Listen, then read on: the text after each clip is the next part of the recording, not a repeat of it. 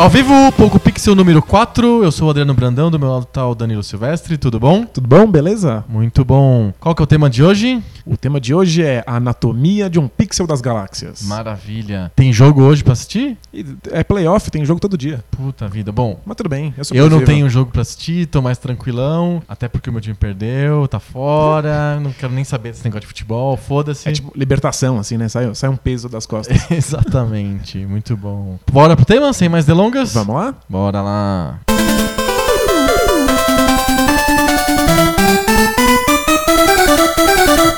O que, que é o Pixel das Galáxias? Esse é o prêmio máximo que a gente dá para os Uhum. jogos que a gente considera os mais importantes de todos os tempos. Legal, muito bom. É... E como que a gente escolhe esses pixels da galáxia? Essa que é a minha pergunta, assim. Tem um monte de jogo. A gente, no nosso blog, o Poco Pixel, a gente tá escolhendo 300 jogos pra gente resenhar. E esses 300 já não são os melhores jogos de todos os tempos, de alguma maneira? A, a gente escolheu 300 dos melhores jogos, mas também 300 dos mais importantes ou dos Uhum. que a gente achava ser mais significativos. É, alguns dos 300 que a gente escolheu, eles talvez nem sejam grandes jogos, mas eles nos permitem ver alguma coisa importante dentro dos videogames. Às vezes dentro da história dos videogames, às vezes dentro de uma jogabilidade. Então, o Pixel das Galáxias é mais importante e mais fodástico do que os 300 jogos que a gente coloca no blog. É, são os. A gente fazia um, um a cada cinco jogos. a cada é- cinco. um a cada cinco é um, é um pixel das galáxias. Sabe, lembra daquela época que a gente colocava post no blog? né? Vai, vai voltar já, já vai voltar. Tá bom. É só o pessoal da NBA se resolver. Tudo playoff é foda. É, eu imagino. Eu tô aproveitando essa fase aí que a NBA tá, tá te tirando do circuito pouco pixel. Eu tô tirando umas férias de videogame. Bo- Botou os pés pra cima, fica tomando uma água de coco. Eu queria, é meu sonho. Mas a gente tá aqui no firme, no podcast, toda semana, co- Isso. colocando as nossas vozes nos beats do rádio. Até os playoffs darem uma folguinha. É isso mesmo. Mas Mas, não, voltando, a gente tem Era um, um jogo a cada cinco, ele é um pixel das galáxias. 20% dos 300 jogos, então, são pixels da galáxia. É isso. Eles são mais representativos, mais importantes, mais inovadores. Eles são os. Se você só pudesse jogar 50 jogos? É, é, se é- enfim, 20% dos É. 300? a, gente, a gente é de humanas, né? É. Se, se você só pudesse jogar 20% dos 300 jogos. 60 jogos. 60. Aham. Aí fez as Sei que eu demorei 45 segundos pra fazer uma conta. Tá vendo? O, o ao vivo pega o fato de que você não sabe fazer conta. Exatamente. Rápida. É, exato. E, e se eu errei a conta, eu ponho no Groselhas depois no post. É, perfeito. Aí você faz com a calculadora bonitinho. Sim, eu faço. Preciso de calculadora. fazer uma conta ridícula. Conta ridícula de Ai, que 20%. vergonha. É. Mas você só pode jogar 60 jogos na sua vida que sejam Os, pixels da os galáxia. pixels da galáxia que a gente escolheu. Muito bom. E o que, e como quais são os critérios pra gente escolher um pixel da galáxia? Eu tava pensando aqui, será que não é melhor a gente pensar o que, que tem no jogo, os elementos que fazem parte de um jogo? Porque ah, muitas vezes um jogo é bom numa coisa e ruim noutra. Concorda comigo? Com certeza. Tem, eu consigo pensar de vários jogos que tem uma jogabilidade muito boa, mas o gráfico é merda. Isso, é um- isso, isso é um problema? Então, um pixel da galáxia, a princípio, deveria ter tudo perfeito, não é? É um perfect 10, como dizem os americanos. Tipo, tem 10 em tudo, assim. É, deve ser o melhor possível Uhum. em todas as, todas as características de um jogo. Certo. Vamos pensar nas características então. Quais são Isso. elas? Vamos lá. O jogo tem, principalmente, para ser considerado jogo, ele tem jogabilidade. Perfeito. Ou seja, ele tem elementos de interação do jogador com um mundo de jogo. Uhum. Isso é o, esse é o essencial. A gente falou de jogabilidade, gameplay, lá no nosso podcast número 0, Sim. que a gente comentou bastante sobre jogos antigos, porque a gente gosta de jogos antigos. Ouça, vai lá no site do Poco Pixel, clica lá no podcast, inc- escuta o podcast número 0. A gente era virgão, mas até que mandou bem.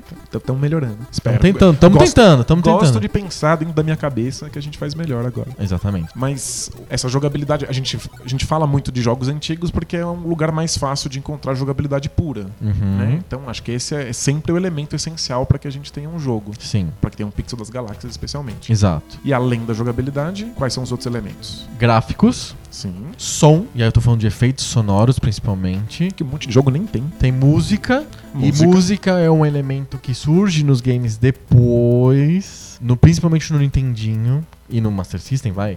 é, surge música de fundo. Antigamente era música só de ele, música introdutória, né? É, tem uns jogos de Atari. Que tem Que uma tem- musiquinha. Toca, é, por musiquinha entenda.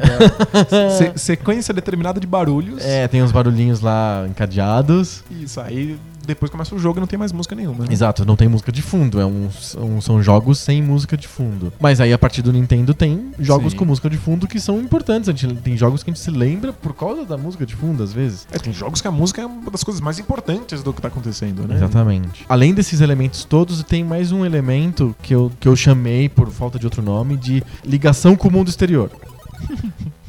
que a gente sai do, do abstrato do jogo e entra em elementos como narrativa, é, ligação com outros jogos, ligação com franquias é, de quadrinhos, de filmes, de desenho animado, de literatura, da mitologia, whatever. Ou seja, todos os elementos que não precisavam estar ali, mas Uhum. são colocados pra dar um cheirinho. Isso, isso mesmo. Exatamente. É um filler ou, sei lá, um perfume. É, né? O nome que você quiser dar. Dá pra chamar de perfumaria. Perfumaria, excelente nome. Então nós temos, vou recapitulando, nós temos gameplay, nós temos gráficos, nós temos som e música e nós temos perfumaria. O, o, o pixel das galáxias ele tem que tá, ser bom, fodão e nessas todas essas categorias? Ou dá pra eliminar alguma coisa, um, um gráfico ruim, assim, é perdoável? Virtua Fighter, Virtua Fighter é um, um jogo que tem gráficos muito datados. É, mas da- da- datado é uma questão de, de momento histórico. Quando saiu o Virtua Fighter, os gráficos eram inovadores. Mas é, é, esse é, um, esse é um bom debate. A gente podia fazer depois um, só um episódio só sobre como que os jogos ficam datados. Porque tem vários jogos que são tem gráficos da época, mas que não são datados. A gente não sente que, é, que eles são insuportáveis pra, pra gente jogar hoje em Eles dia. têm razão. Tem vários jogos de PlayStation, por exemplo. Eu acho a maioria dos jogos de PlayStation in- insuportavelmente Eles, datados. eles- eles fazem os olhos sangrarem. E é, exato e tal. Tem alguns jogos que. É, acho que não são nem de PlayStation, você vai me corrigir porque eu não sou exatamente especialista em PlayStation, Dreamcast, Saturn e tal. É, que tipo Soul Calibur, Soul Blade, essas coisas assim. Eu acho super feios, assim, bregas e tal. e me parece datado. Eu não sei se é a palavra certa, O, mas. o Soul Calibur é do, do, do Dreamcast. É do Dreamcast já, né? Você é- concorda comigo que é, ficou bregão, assim?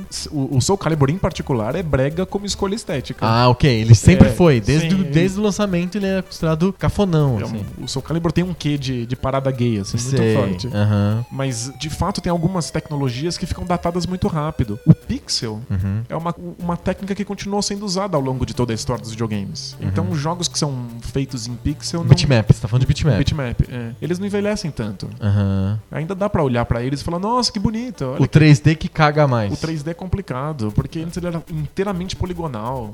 O, o, o Virtua Fighter merece pontos por ter arriscado, por ter usado uma tecnologia que na época era inovadora. Quando eu escolho os meus pixels da, da galáxia, eu tento levar em consideração que tipo de, de visual, que tipo de gráfico se fazia na época. Aham. É, eu considero o gráfico do Virtua Fighter uma coisa espetacular. Mesmo Aham. que hoje eu olho pra eles, meus olhos sangram e, e queiram pular das minhas órbitas. Existe uma hierarquia entre esses elementos, gráficos, som, música, gameplay. Claramente, pra mim, gameplay é o, o primeiro, não, né? não tenho dúvida. Gameplay é, é a coisa mais importante, tá falando de jogo. Ele é eliminatório? Se o ele gameplay for merda, não tem escapatória. Com certeza. Beleza, então temos um critério aqui que é gameplay. Gráficos fantásticos, lindos, fotorrealistas. E o gameplay é uma merda. Aham. Eu não quero jogar isso. Não funciona. Não. E- Eu tenho uma pergunta. Vamos lá. Música Aham. não é perfumaria? Música. É uma, é uma excelente pergunta. Não tá no mesmo nível da narrativa, da, da historinha, do motivo ridículo pelo qual o Mario precisa chegar no final da fase? Eu acho que não. Eu posso estar enviesado um pouco, porque eu gosto de música, mas se a gente pensar assim, gráfico também é perfumaria. Por que, que o. Mario precisa de bigode? Ele, Ou, né? Ele não precisaria, podia ser um, um- podia ser um palito andando, que seria divertido, a gente estaria pulando em 4 pixels, representando tartarugas, a gente estaria feliz. Então, gráficos de alguma maneira também são perfumaria, também remetem pra essa coisa externa e tal, te tiram o jogo daquele mundo abstrato do puro gameplay, né? É, Eu acho que são perfumarias mais relevantes pra gente, por isso que eu separei. Então tem a perfumaria irrelevante, que é ambientação, é, é propriedade intelectual, franquia, qualquer coisa assim, historinha, famosa historinha, e gráfico, música, que eu acho que são coisas mais relevantes pra gente. Afinal, por exemplo, música. Se eu achar a história uma merda, eu vou continuar jogando, certo? Se a jogabilidade for legal, sim. Se a jogabilidade for legal e a história for muito ruim, eu vou continuar jogando do mesmo jeito. Agora, se a música for insuportável, ou eu boto no mudo na televisão, Ou eu não eu desisto de jogar, porque aquilo invade os meus ouvidos, assim, e, e assalta o meu cérebro. É o horror, assim. E se a música for realmente boa, ela pode alterar a jogabilidade. Sim. Ela pode te forçar a jogar um- mais rapidamente, pensar Aham. menos, né? Agir mais de um modo mais impulsivo. Ou o contrário, jogar mais devagar. Da- A gente pode pensar em vários jogos que tem uma direção musical bem esperta. Ninja Gaiden é um cara que tem uma música excelente. O Mega Man tem uma música excelente. Sim. O Mario tem música excelente. Eu, eu, eu fico pensando no Ninja Gaiden, que o, o criador já falou várias vezes que ele colocou todos os elementos ali, né? O jogo é difícil pra caramba. Aham. Mas ele colocou todos os elementos pra que você corra pra frente e não fique pensando muito. Aham. Que você simplesmente mate os inimigos e gaste os poderes que você encontra na fase enquanto você os encontra. Aham. E tem gente que joga Ninja Gaiden devagar, pega os itens, guarda, aí fica pensando, puxa, como será que vou matar aquele inimigo? Enquanto você pensa, já surgiram oito inimigos diferentes, você deu um micro passo pra trás, todos eles nascem outra vez. Sim. O jogo é feito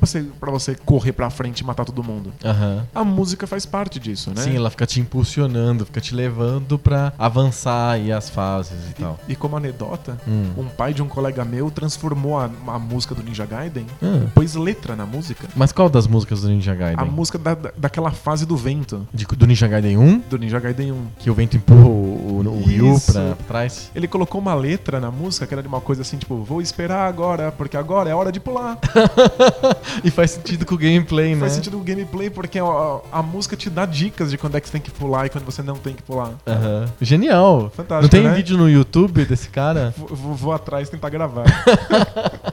vou capitalizar em cima da ideia. Sensacional, sensacional. Então música é uma coisa importante. Uma Aham. coisa que muda a jogabilidade, muda a tua relação com a jogabilidade. né? Perfeito. E gráfico? Que nem eu falei, se o Mario não tivesse bigode, Não faria diferença. não- a princípio não faria diferença, não é?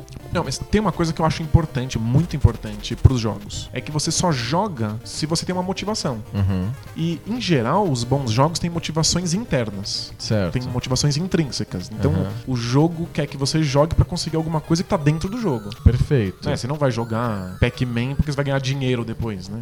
Mas tem jogos que são assim. Mas são jogos que. O Patinko, por exemplo, quem você falou no podcast passado. Ouçam podcast número 3, que tá muito bom. Ou caça-níquel, qualquer coisa assim. Jogos, jogos de azar, né? Sim. Mas o- esses jogos eletrônicos, os videogames que a gente gosta tanto, Aham. são jogos que te dão recompensa dentro dele, não Certo. fora. né? Você não vai receber um brinde Aham. por ter fechado o Mario. Sinto muito. Mas se, se Mas- e colocar o número lá, o nome no high score lá não é uma recompensa externa? Talvez uma tentativa, mas é que muita gente não se importa com isso. Né? Aham. E aí eu acho que o- os gráficos, eles são uma tentativa de criar uma recompensa interna. Uhum. O fato de que você se importa com o personagem, portanto você quer levar ele até o final. Entendi. Então é um- é um- os gráficos não são necessários. Pelo menos não no grau de sofisticação que a gente tá acostumado. O Mario poderia ser um triângulo. É. Aliás, tem um jogo, um jogo de plataforma fantástico que eu amo, Ah, que chama Th- Thomas Was Alone, que é um jogo, um jogo de plataforma inteiro com, com Polígonos. com figuras geométricas. É, ele, é, ele é 2D.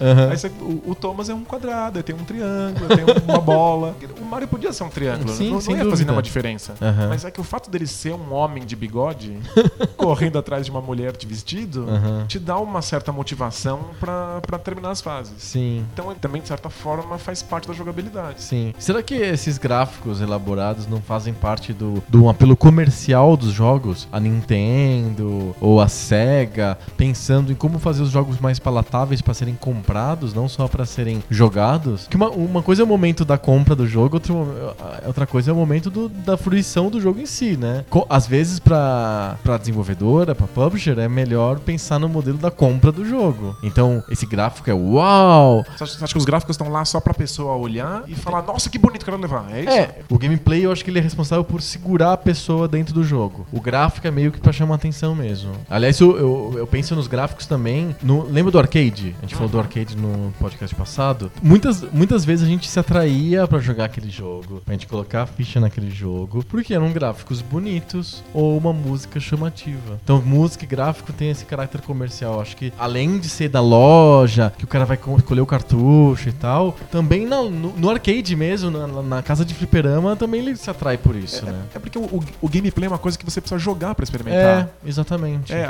a imagem é uma coisa coisa que você só bate o olho. Outra coisa que, tem, tem- que os gráficos têm, e aí não é de jogo pra jogo, mas é de console pra console, que é a primeira coisa que a pessoa percebe quando muda de geração, por exemplo. Sim. É uau, são gráficos são melhores, né? Tipo o Xbox One, que gráficos mais bonitos do que o do É, 360. a jogabilidade pode levar muito tempo pra mudar baseado na Aham. tecnologia. Sim. Ou pode mudar de maneiras que a gente nem percebe. Exato. Mas o gráfico é a primeira coisa É a primeira coisa, então tem muito de vender console também. Se o Nintendinho não tivesse gráficos ligeiramente melhores do que o do Atari 2600, talvez as pessoas não se interessassem em comprar. Mesmo que tivessem jogos diferentes melhores, Sim. com a jogabilidade melhor e tal, mais elementos. Mas o gráfico bonito é que fez a pessoa falar: Nossa, isso aqui é moderno, né? O Atari é antigo. Tem Acho que o gráfico razão. tem meio isso. Essa nova geração, que os gráficos deram um salto um pouco menor do que, do que as pessoas gostariam, e a, a revolução tá por trás. Tá na, na Mas não é natural? A tecnologia vai melhorando e os saltos são cada vez menores? É, os- eu acho que os saltos são cada vez menores do ponto de vista gráfico, sem dúvida. Aham. Mas existe um salto enorme na- na- atrás do jogo, na Certo. estrutura dele. Então, na Aham. velocidade de, de, de processamento, Ah, na quantidade de personagens, você pode estar fazendo coisas diferentes na tela, Aham. na quantidade de partículas, mas isso não se percebe. As, É. pessoas, as pessoas batem o olho e falam, ué, mas o jogo tem o mesmo visual do meu Xbox velho, por que eu vou Uhum. comprar essa merda? Capacidade de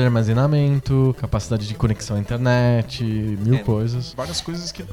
O que acaba. O que o, o jogador médio costuma perceber primeiro é essa É coisa gráfico. mais cosmética, assim. né? Sim. Mas como é tão muito importante, eu separei o gráfico da perfumaria, então. É, Mas não, o gameplay é o principal pra gente definir se um, um jogo é pixel das galáxias ou não. Sem dúvida. Gameplay. É, e eu, eu penso no gráfico como se ele ajuda ou não o gameplay. Se ele Uhum. cria uma relação minha com o personagem que mude o modo como eu jogo. Mas tem, Aí isso importa. tem exemplos de jogos que tem gráficos de merda ou uma direção de arte. Vamos falar uma coisa mais abstrata ainda que gráfico. Uma coisa gráfico é tecnicamente bem feito. O cara teve uma ideia e ele conseguiu, o videogame ou a- a- a- o jogo em si conseguiu reproduzir aquela ideia de maneira fidedigna, ok? Tem uma outra coisa que tá por baixo disso que é direção de arte. Por que, que o Ryu Hayabusa do Ninja Gaiden não tem mangas, por exemplo? Né? Isso é uma, essa é uma escolha de, decisão- de direção de arte. Por que, que no Battletoads estão num ambiente meio heavy metal espacial, assim? Né? Eles são sapos irados, eles têm espetos, eles batem em ratões, é, em lugares meio infernais. Parece que eu tô dentro de um, de um disco de heavy metal no espaço, porque a Battletoads se passa no espaço. É, isso é uma decisão de, de, de direção de arte, né? Isso, isso é relevante, eu acho. Acho que tem, é, tem isso, os jogos que tem uma direção de arte muito merda in- incomodam. Você tá jogando e você fala, eu não acredito que eu tô jogando esse jogo tão obsceno pro, pro meu senso estético. você não concorda? Eu acho que quando é muito ruim, é- atrapalha. Sim. Mas- Não, não é técnico, isso é artístico, certo? É, é- Tipo, é puramente artístico. é, É uma questão de, de sensibilidade Estética. mesmo. É. É. Mas eu acho que a maior parte dos jogos você podia jogar toda essa parte fora e ficar com uma- uma- um, um gameplay puro de, de formas geométricas Uhum. e que não ia atrapalhar muito. Tipo, o Ninja Gaiden é muito legal que seja um ninja correndo. Sim. Mas, se fosse um quadrado correndo, seria um puta jogo. É, é, ok. Mas se fosse um quadrado correndo, você colocaria ele como pixel das galáxias? Acho que não, né? O fato de que ele faz, ele consegue encaixar esse quadrado correndo dentro de toda uma direção de arte que torna Uhum. isso mais do que um quadrado. Sim. Faz eu me importar com o personagem. É, eu acho que sim. Essa direção de arte que tá imbuída nesse, nesse espírito de gráficos e música. Música também faz parte da definição de, de direção de arte. Eu acho engraçado que, por exemplo, no Battletoads, apesar da estética visual ser uma estética é, heavy metal no espaço, a música não é heavy metal. Aí o David Wise, que é o cara que fez a música do Battletoads, optou por uma linha mais techno, mas não é techno de festa, de balada. É uma, uma linha mais tecnológica, uma música mais abstrata, mais eletrônica, aí, Uhum. sei lá, por outro falta de definição. Assim. É uma música muito boa. A E música do Battletoads é bem legal. E você que é fãzão do Battletoads? Talvez o maior fã do Battletoads vivo. Não, não sei. Eu, não, eu não liguei pro pessoal do Pawn Stars lá pra falar do Battletoads.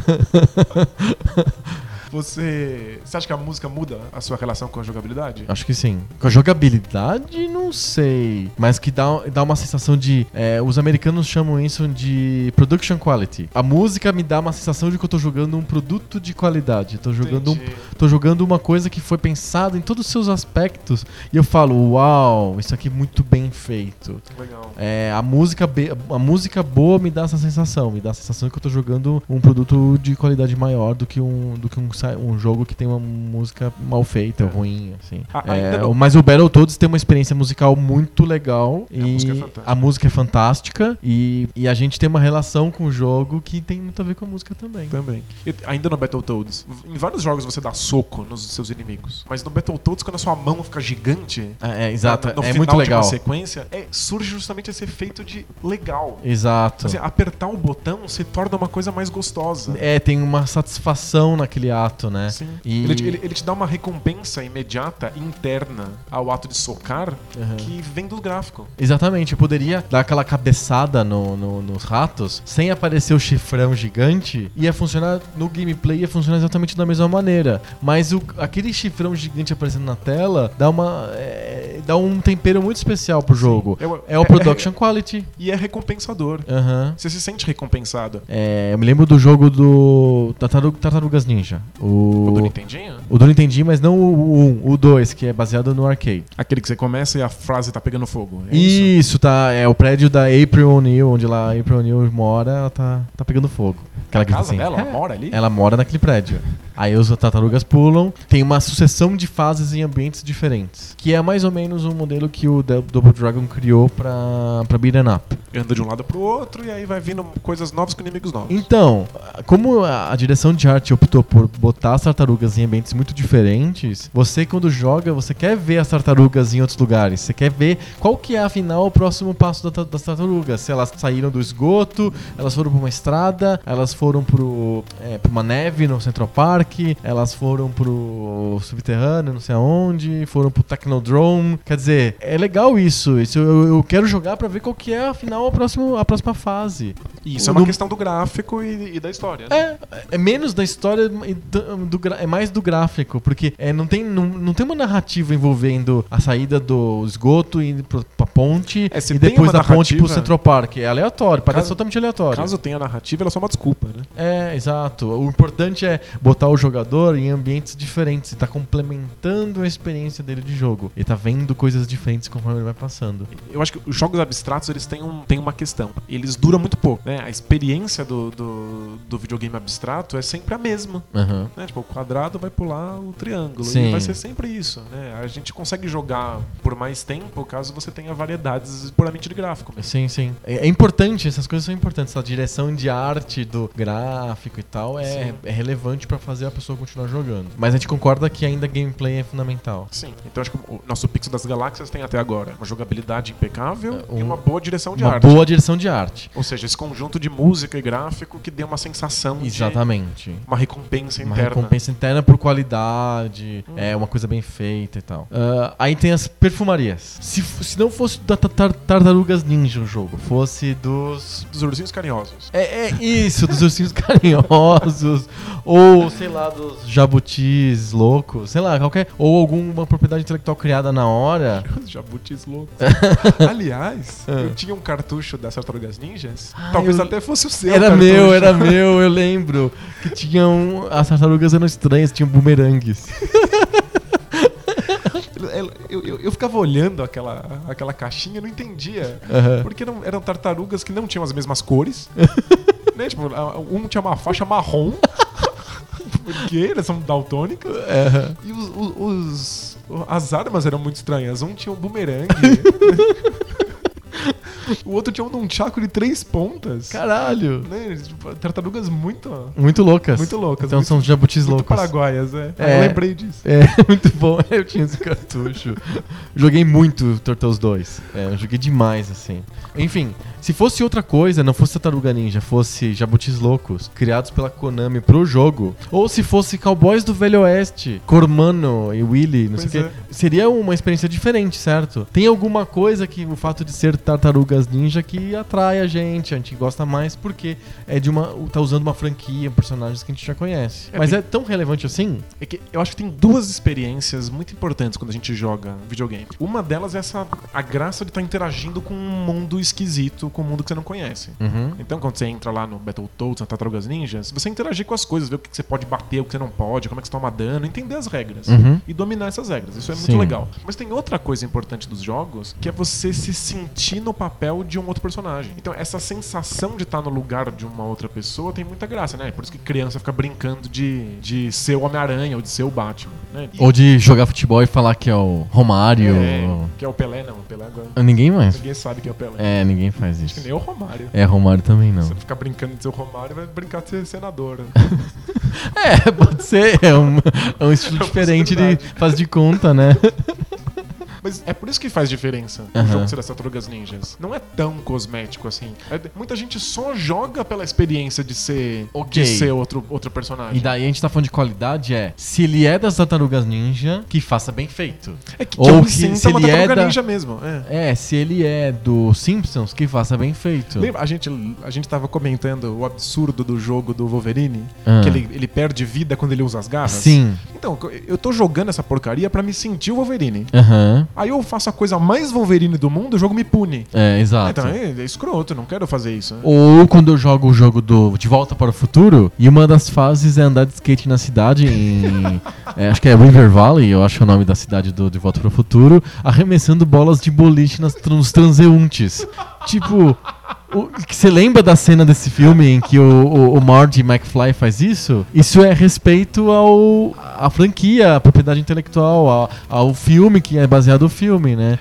Ao, o jogo, desculpa. Eu me, me importo pouco com respeitar o filme, foda-se, mas é que que- quebra completamente a imersão da É. pessoa que tá jogando. Ela, ela- Podia ser outra coisa, podia chamar o, o jogo do carinha que anda na cidade jogando bolas de boliche. o atirador maníaco de bolas de boliche. É, o bowling transando. boy, sei Aí lá. ele foge da polícia jogando bolas de boliche nos outros. Exato. Por, por que, que precisa chamar Back to the Future? Porque na loja vende. É só isso, é. E a gente se sente ultrajado quando a gente joga o jogo e não respeita. É porque se eu jogo esse jogo porque eu quero me sentir dentro desse jogo.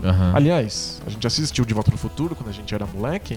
E dava uma vontade louca de estar naquilo, né? De, de viver naquele mundo, de viajar no tempo. Viajar Então, no tempo. O jogo é essa possibilidade de eu estar lá em vez de eu assistir acontecendo.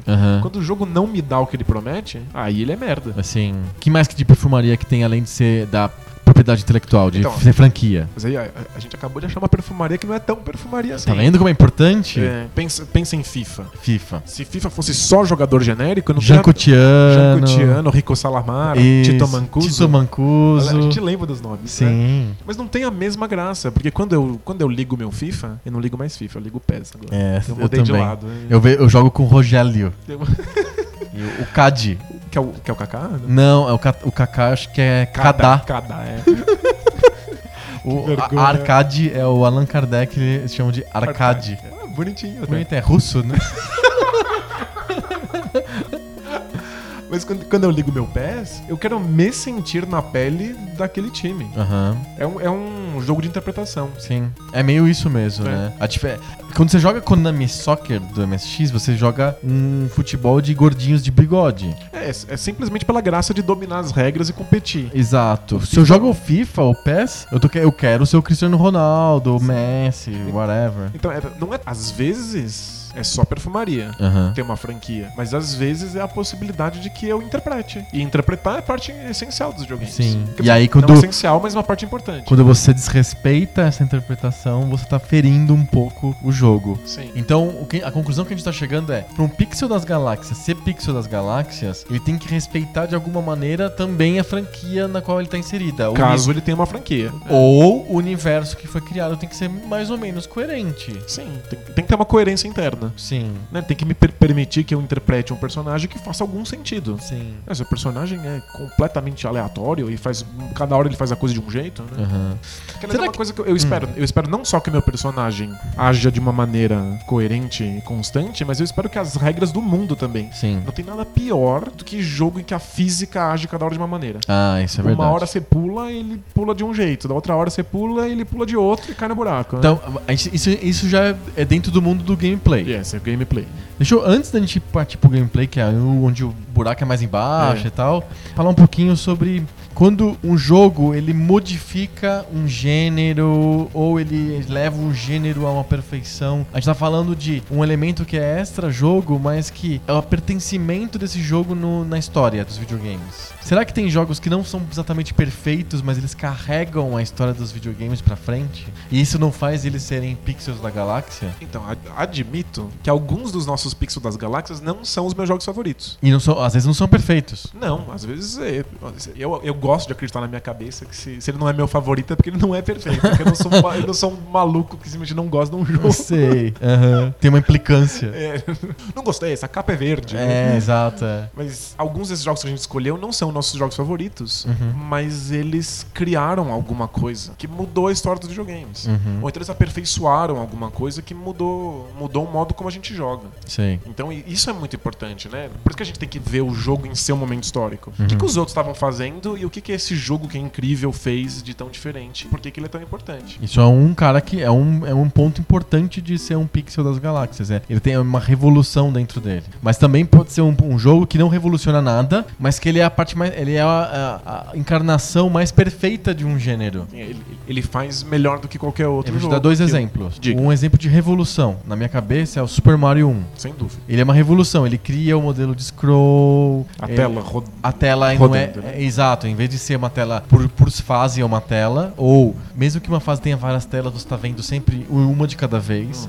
Uhum. No Mario 1, você anda pro lado e a tela vai andando também pro lado. Então você tá vendo é, suavemente transições de cenário. E uma coisa que não existia antes. Então isso é revolucionário. Plataformas do jeito moderno que a gente conhece hoje. E pular em cima. Cara, não tinha jogo que você pulava em cima do, do inimigo pra matar. Geralmente você dava um soco ou tirava nele, mas no Mario, no Mario 1, você pula em cima da tartaruga. Então tem várias coisas que são revolucionárias. Nem no, nem no Mario Bros. O primeiro O- você não pula em cima, Você você, pula que pular embaixo. embaixo dele. né? É, você tem que fazer o chão da tartaruga se mover pra ela virar de ponta cabeça. Aí você covardemente você vai lá e chuta Você a tartaruga com o casco pra baixo. Coitada, a tartaruga de barriga pra cima, você vai lá dar uma bicuda nela. É foda, é foda.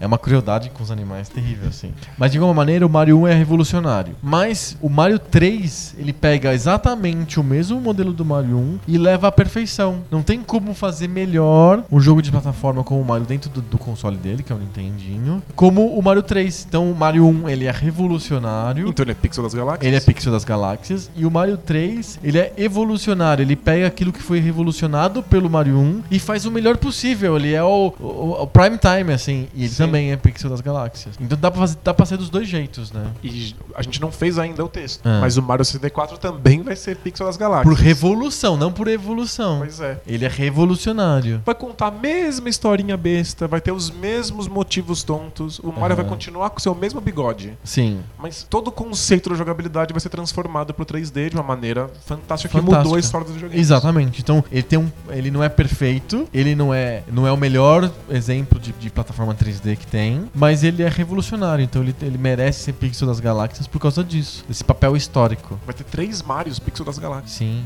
Não, vai ter quatro. Porque, na minha opinião, o Super Mario World também é pixel das galáxias. É verdade, ele tá na lista, sim. Ele tá na lista. Tá adiantando já pros ouvintes o que, que vai estar. Por que o Super site. Mario World? Ele, ele faz alguma coisa que o, que o Mario 3 não faz? Ele faz várias coisas que o Mario 3 não faz. Ele, ele, ele traz um personagem novo. Aí eu tô falando, olha só. Vejam só como que a gente tá enca conseguindo encaixar bem. Eu tô falando que o Mario World não melhora na jogabilidade. Ele, ele melhora nos gráficos. Mas é porque a console é um console diferente, mais potente. Sim. Ele melhora nas músicas, ele, ele traz coisas novas pra franquia Mario. Ele tá, ele tá lidando com o mundo exterior. Então ele cria o Yoshi, ele cria o Mario de capinha que voa. Ele tem várias coisas muito legais no, no- que ele traz pro jogo. Então, o, o Mario acabou criando um mundo com o qual a gente se importa, a gente Sim. quer interpretar alguém daquele mundo, Exatamente. e aí eles conseguiram ser fiéis a Isso. esse mundo, criando Exatamente. novos elementos. E a, e, e a jogabilidade do Mario World é perfeita. Não tem o que dizer do gameplay do Mario World. É muito bom. A música é excelente, os gráficos são bonitos. É, eu acho que tem, ele, ele merece ser Pixel das Galáxias. Não sei se você concorda comigo. Eu mas concordo. Ele não é revolucionário, ele não é. Talvez ele seja um exemplo de perfeição dentro da, da categoria dele, como o Mario 3, ele tá lá junto com o Mario 3 nessa. Mas ele, ele é tão perfeitinho em tudo que ele ganha E- o Pixel das Galáxias eu acho por que isso. o Super Mario World ele, ele lida com dois elementos bem novos que eu acho que mudaram um pouco os videogames. Hum, É, um deles é o fato de que você revisita as fases. Ah, mas de alguma maneira isso já tem em alguns jogos mais antigos também. Porque você tem, você tem que mudar alguma coisa, você Aham. faz alguma coisa num- numa fase Backtrack, pra, pra né? frente, você tem que voltar pra fase anterior porque vai estar diferente porque você Aham. fez alguma coisa. Isso é bem legal. Não Você- tinha no Mario 3, por Não exemplo. tinha no outro Mario. é. Você sente que você, você muda um mundo. né? Aham. É, é legal ver, voltar pra uma fase antiga e ver que você Sim, mudou as coisas. É bem legal. E a outra é o modo como ele lida com fases secretas. Porque não é só um segredinho. É tipo toda uma, uma, sequência de, de, de fases e de mundos que estão ali só caso você encontre. Sim, É, isso isso virou- ficou muito importante depois exatamente. pros videogames. Ex- Exato. Eu, eu fico pensando, por exemplo, eu sou adoro Adventure pra PC. Eu tenho loucura por Adventure pra PC desde os Mas dos qualquer adventure ou point and click? point and click, é, desculpa, point and click. E eu, eu tenho loucura por esse tipo de jogo desde o tempo do- dos quests da, da Sierra. E aí quando a gente foi fazer a nossa lista dos 300 do, do Poco Pixel, é, eu tive que tirar alguns adventures do Pixel das Galáxias, mas foi meio por, porque eu acho esse que não, esse aqui eu não posso não dar ao Pixel das Galáxias, Sim. não porque eu acho que ele não mereça ganhar. Então, por exemplo, Full Throttle, que eu adoro, não é Pixel das Galáxias. Sério? Não. Porque eu acho que, da mesma, mais ou menos da mesma geração, merece mais o Pixel das Galáxias o Indiana Jones and the Fate of Atlantis. Entendi. Então, vendo naquele momento histórico, o Full Throttle, embora seja fantástico, ele não oferece nada muito além do que outro jogo já ofereceu antes. É isso? Sim, mas tem um outro aspecto que eu queria colocar que é muito sacana. Que é, eu tenho uma história muito mais forte com o Indiana Jones, franquia, do que o com o Full Throttle.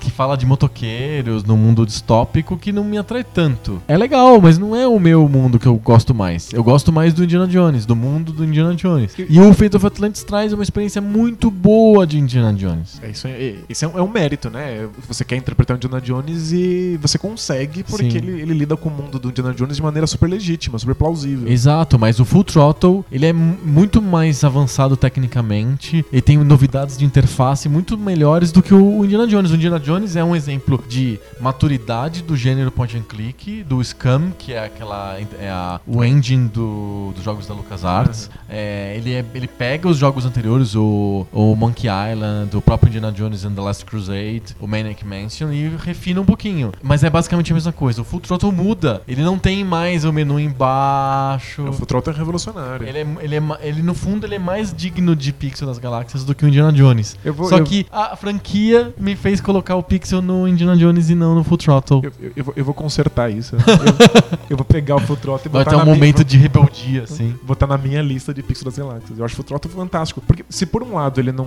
ele não tá lidando com uma franquia que você ama, como Indiana Jones, eu dou muito mérito pro Full Throttle de criar um mundo gostável do nada. Aham. Tipo, você entra naquele mundo não entendendo absolutamente nada do que tá acontecendo. Sim, exato. E ele consegue te familiarizar com aquilo a ponto de fazer você se importar com o mundo de jogo. Isso é muito difícil de fazer. Sim, exatamente. E a minha grande frustração, uma das 500 frustrações da minha vida, é o fato de que o, o quarto filme do Indiana Jones é aquela merda fedorenta gigantesca chamada O Reino da Caveira de Cristal, em vez de ser o Fate of Atlantis, que tem uma história muito mais redonda, tem uma personagem muito engraçada que é a Sofia Hagwood. O jogo é fantástico, né? Poderia ser- Eu prefiro que seja jogo do que ele seja um filme. É, Eu prefiro. eu queria ver um filme da historinha do Fate of Atlantis. O jogo, é, o jogo é tão bom. Tenta esse exercício. Bota na sua cabeça que o quarto filme não existe e que, na verdade, ele é o jogo. Cara, o quarto filme é muito horrível. Fa- Faz uma maratona na sua, na sua casa. Você assiste os três filmes E de uma vez e depois joga. É, eu já Aí vê o fiz, que eu já, acontece, é. eu já joguei uma vez de uma sentada, porque agora passou, passa muito tempo, a gente percebe o quanto que esses adventures eram razoavelmente curtos. O- is- is- é, é um erro muito comum quando as pessoas vão criar jogos. Eu, eu posso, posso conseguir fechar um jogo, terminar um jogo e ficar feliz porque eu consegui a solução de algum problema. Aham. E aí eu me sinto fantástico. Ou eu posso acabar e ficar simplesmente aliviado porque eu finalmente não tenho que lidar mais com alguma coisa que Uma era muito torturante. massacrante e torturante. Aham. É, é uma linha muito difícil. Sim. Porque o jogo não pode ser fácil. Ele precisa te dar desafios que façam você se sentir constantemente motivado pra Sim. querer vencê-los. Mas se ele fica frustrante, se você começa a ficar puto com aquilo, você só quer terminar pra não ter mais que encarar, aí Aham. parou de ser jogo e virou seu dia de trabalho. Então vamos, vamos. Ótimo que você falou isso pra gente voltar pro gameplay. A gente fechou todos os aspectos: direção de arte, franquia, é, importância histórica de evolução, revolução. Vamos focar no gameplay agora. Que elementos de gameplay um jogo tem que ter pra ser Pixel das Galáxias. Falou de um, ser difícil, mas não frustrante e nem, não, nem fácil demais. Pro jogo, pro jogo ser fácil e mesmo assim ele ser proveitoso, a graça do jogo tem que estar em outra coisa. Aham. Tem que estar no modo como ele apresenta a história, a narração, o Aí cenário, a música, sai completamente do gameplay. Se você tá falando de gameplay, ele tem que me dar um desafio que seja Aham. verdadeiramente interessante, Sim. que me coloque sempre querendo resolver, lutando por isso, então não pode ser muito fácil. E se for difícil, vira a porcaria do, do, do Indiana Jones que eu só quero morrer, não quero resolver. Já falamos de dificuldade. O que mais que um gameplay precisa ter pra ser estelar, pra ser o melhor gameplay possível? Coman- os comandos têm que funcionar. Isso é muito importante. É, é físico, básico, mas a gente, a gente fala, mas tem muito jogo que os comandos simplesmente não funcionam. É que não- é, é, é mais fácil de falar do que, do que de fazer, né? Aham. Porque quando eu aperto o botão, a ação tem que acontecer numa velocidade muito específica pra sentir que fui eu que fiz. Aham. Se tiver um pouquinho atrasado, você acha que o comando não tá respondendo e começa a apertar o botão um monte de vezes. Sei. Se ele acontecer rápido demais, não dá tempo de eu perceber que fui eu que fiz. Parece que foi uma coisa automática. Sim. Então é é muito difícil. Aham. Por isso que quem consegue fazer isso, quando a gente fala que o comando é responsivo, né? responsivo. aham. Quando alguém consegue fazer o comando responsivo, pode ter certeza que vão copiar exatamente pra sempre. Assim, vão- exatamente como é, que, o- como é que o frame responde, como é que o movimento acontece. Aham. Especialmente em jogo de luta, né? É Street Fighter, eu tava pensando no Street Fighter. Street Fighter é cânone pra isso. Aham. Qual é a velocidade que sai o Hadouken pra não parecer que saiu sozinho e nem parecer que não saiu nada e eu, eu dar outro golpe depois? Sim. Muito difícil. É bem complicado. Então, responsividade dos comandos é um elemento de gameplay fundamental. Fundamental. A inteligência artificial é uma, é um- é uma coisa importante pra gameplay. Os inimigos não serem estúpidos. Na maioria das vezes a gente tá jogando um jogo que tem inimigos controlados por computador. Sim. Às vezes são os padrões bem básicos de movimentação dos inimigos, às vezes tem padrões mais espertos. Isso faz parte de um gameplay legal ou tá na, naquele, na, naquele quesito, no quesito hum, dificuldade? É, pra mim tá no quesito dificuldade. Aham. O- o- a inteligência artificial do meu inimigo tem que sempre estar me desafiando, me forçando a fazer coisas novas, mas não pode ser impossível, porque Uhum. senão eu desisto. E acho que tô trabalhando e quero um salário. eu quero muito um salário. É, você tá- é, acho que você, você queria, no fundo, ganhar dinheiro jogando videogame, cara. eu queria que, eles- que- os jogos não, não me forçassem a esse tipo de coisa. Eu É, eu quero ter que- prazer dentro do jogo. É, sim.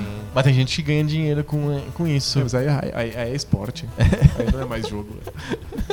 Não, mas tem gente que, por exemplo, pega esse trabalho de grinding aí, de ficar evoluindo num RPG, por exemplo, nesses RPGs massivos e tal, e eles vendem pra você esse status, essa armadura, essa arma. Concorda comigo que se o cara passou o dia inteiro ganhando experiência pra Aham. vender uma arma no final por dinheiro, é porque alguém em algum lugar acha que, que ganhar essa arma é um porre. É um porre, exato. Então é não um- é divertido. Então é porque não é divertido. É. É porque é um porre. Exatamente. Talvez você até seja bom nisso. Uhum. Aí por isso o cara faz e vende. Mas ser bom não quer dizer que é legal. Sim. Jogabilidade, dificuldade, controles precisos, alguma inovação de mecânica, mecânica do jogo ser consistente, coerente. É, a, a- a mecânica e a física do jogo tem que dar respostas plausíveis Uhum. e constantes. Sim. Uma das coisas mais legais do Mario é quando você pega o Mario pela primeira vez, você dá um pulinho, Uhum. dá uma corridinha e você entende a física do jogo. Sim. Você já sabe o que tá acontecendo. Uhum. Os inimigos são colocados numa frequência específica para que nos primeiros 20 ou 30 segundos você já entenda do, do que se trata. Aham. Na primeira vez que você cruzar com o inimigo, você vai morrer. Né? Você vai dar de cara com, com uma tartaruga imbecil. Aham. Aí o jogo já começa, você perdeu 4 segundos, você não vai ficar frustrado. Sim, sim. Aí você fala assim: ah, não posso dar de cara com ela, o que, que eu Hum. posso fazer? Fazer outra coisa. Fazer outra coisa. E aí a física te apresenta um, um- te dá um conjunto de regras e você vai testando essas regras Uhum. aos pouquinhos, mas em 30 segundos já sabe tudo que, que, que dá pra fazer. Uhum. A partir desse momento, qualquer coisa nova que o jogo te apresentar já vai estar dentro daquelas mesmas regras insti- in- instituídas. É o que o Então- pessoal chama de easy to learn, hard to master. Exatamente. Você aprende rapidinho, mas tem um monte de novas possibilidades que vão sendo dadas, que já estão previstas no- no- nos seus primeiros 10 segundos de Uhum. interação com a física. Sim. Então, isso é um grande jogo. É, né, Você falou do, do Easy to Learn. Aham. Eu acho que uma coisa importante é a curva de aprendizado. Ah, tá. Né, Quanto tempo leva para que eu domine completamente o- a- as mecânicas do jogo? Uhum. Que a dificuldade e as, e as mecânicas do jogo tenham uma, uma progressão continuada, né? Que o jogo Sim. nunca fique. Se eu aprender tudo que o jogo tem para me ensinar, o jogo vai ficar muito, muito fácil. Ah, entendi. Aham. Mas tem, é, é a questão da dificuldade ser colocada de uma maneira ponderada no jogo. Sim. Tem jogos que não são assim. Eu fico pensando, por exemplo, no Mega Man. No Mega Man, qualquer um dos Mega Man. É, principalmente os Mega Man é, não X, Mega Man normal. Não tem dificuldade progressiva no Mega Man. Todos, tudo porque é como- sempre muito difícil. né? É, tudo é sempre muito difícil, porque você, você escolhe qual é o inimigo que você quer encarar em qual ordem. Então, não tem como a Capcom prever, ó, esse cara aqui, ele é o primeiro, então ele tem que ser mais fácil do que o segundo, que o terceiro. Não, o, o- é a pessoa que escolhe, é o jogador que escolhe qual que é a ordem dos, dos, dos inimigos, então todos eles mais ou menos têm a mesma É, dificuldade. mas depois que você já matou todos os inimigos, tem aquelas fases extras. Que são. Que as, eu detesto as, as fases extras do Mega Man. Eu acho que são postiças. Tipo, por que tanta coisa antes de chegar no Dr. Willy? É verdade, é só, é, é só uma, pra, pra ficar a- a- te afastando do orgasmo, assim, né? É, é isso, É você um você mata todo- delayer. Ó, você, tem, você entra no jogo, você liga lá, aí tem lá oito robôs pra você escolher. Pô, já é bastante, né? Porra, um monte de fase, é. É várias fases. Aí você, você vai lá e mata todos os robôs. Aí você tá, você tá poderosão, cheio de arma. Aí você fala, agora vamos lá, Dr. Willy. Ah, não, tem que matar os robôs da- do Mega Man 2. Ah, que saco. Aí que você mata os robôs do Mega Man 2. tem mais uma fase pra você matar o do seu irmão, que é o Proto Man lá, sei lá, o do Assobio. Aí você mata esse cara, aí você vai lá e você tem que matar de novo todos os oito robôs do, do jogo mesmo. Aí tem que entrar na fase do Dr. Willy. Caramba, por que tão difícil? Tem uma coisa que eu chamo de água no feijão. Que Ah, é sim. pra- aquela tentativa de esticar a experiência do jogo ao máximo. Aham. Então, colocar todos os inimigos do Mega Man, por exemplo, pra você matar com uma única vida, é uma possibilidade estúpida que simplesmente vai fazer com que eu demore muito mais pra conseguir esse, esse- esse sucesso. Mas sabe o que, que é o pior? É que é, é- isso é problema do jogo. É, água no feijão é um problema. O cara realmente não tinha como fazer. É, não- ele não se sustenta, não é redondo em termos de forma. Porque ele tem um monte de esticações aleatórias, os robôs antigos que voltam, blá blá blá blá. É só pra, só pra esticar a experiência. Estica experiência não é perfeito. Mas eu fui lá e pimba, Mega Man 3, Pixel das Galáxias. Mas ele faz tudo isso aí? Ele faz tudo isso aí. Ele é imperfeito, mas ele é pixel das galáxias. Eu tenho uma relação emocional com o jogo e eu acho ele, no que ele é perfeito, ele é muito perfeito. E ele, e ele é o ápice do modelo. Ele é o ápice do modelo do Mega Man. O que quer dizer que o modelo não é perfeito. Mas bem, não precisa ser. Talvez o Mega Man 2 não, esteja, não estique tanto, mas eu gosto das coisas que o Mega Man traz. Por exemplo, o Cachorro Rush, por exemplo. Sim, é bem legal. São coisas legais E o, e o Mega Man 2, ele, ele é muito fácil.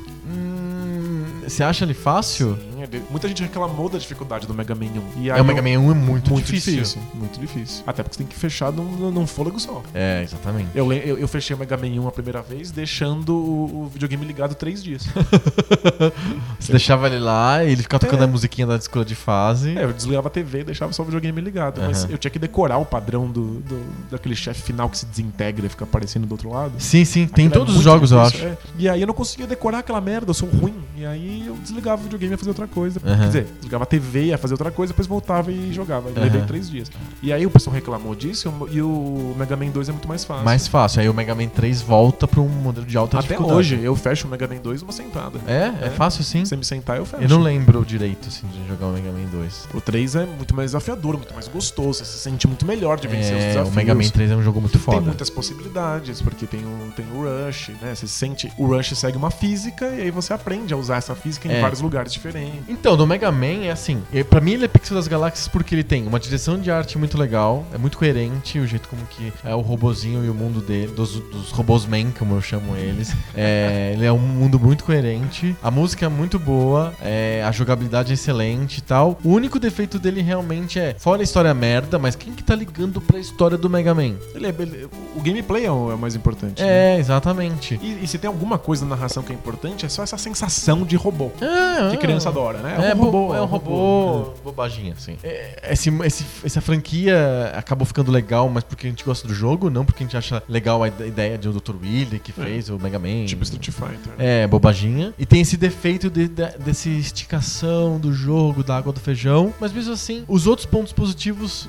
elas eles suplantam esse problema aí de história, narrativa muito esticada, de jogos, de fases a mais que não precisavam. É, então a gente chegou no ponto de que o Pixel das Galáxias não é um jogo perfeito. Não é um jogo perfeito. Mas é, é o ápice de algum modelo ou a inovação de algum modelo. Ele é o melhor no que ele faz naquele momento histórico comparado com os Sim. outros. né? Nós somos chatos profissionais. É A gente verdade. pode reclamar de qualquer, de Qualquer qualquer, jogo, jogo. A gente, é. a gente arranja alguma coisa que não é impecável. Sim. Mas é, é o um milhão melhor- de dólares. Ah, não, muito dinheiro, não Vou, precisa. vou acabar gastando com heroína. É. né?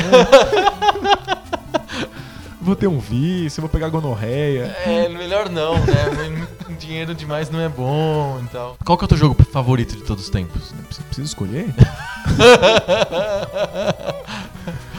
Difícil. Mas eu, eu, eu acho que é Shenmue, Shenmue? do Dreamcast. Entendi. Porque o meu tá declarado, tá escrito no, no, no site, né? É o Battletoads. Battletoads. Battletoads. Shenmue, então, já que é o teu jogo favorito, é um jogo perfeito? Não é um jogo perfeito, longe disso. Tem um monte de, de picuinhas que eu tenho com o jogo. E por que, que ele é Pixel das Galáxias? E o teu jogo favorito? Pelo fato de que ele, ele é inovador em absolutamente tudo que ele faz. Aham. Ele vai na contramão de tudo que se fazia em termos de, de relação entre narração e, e- e gameplay, jogabilidade. Uhum, Sim. Então ele, ele conta uma história através do gameplay. Ele não tá contando uma história fantasiosa. Não, não tem magia, nem capa e espada. Ele Uhum. tenta simular um, Mundo um real. mundo real, uma cidade real do mundo real. E ele faz essa simulação acontecer dentro da jogabilidade. Ele Aham. faz você se importar com os personagens pelo modo como você interage com o mundo. É, eu acho Shenmue, Shenmue uma coisa fantástica de, de jogar. Mas tem um monte de, de questões. Aham. Tem um monte de pequenas bobagens. É um, um épico de artes marciais.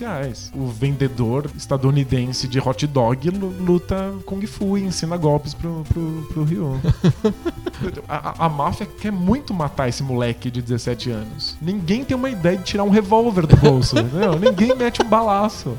Ah, ninguém bota fogo na casa dele. Não, tentam dar soco. Mas esses defeitos que você tá falando do Shenmue não são muito ligados à narrativa do Shenmue. São, completamente. Erros de roteiro ou roteiro implausível. É, mas aqui o, o- roteiro, tadinho, ele tem que se curvar à jogabilidade que foi construída. E aí fica.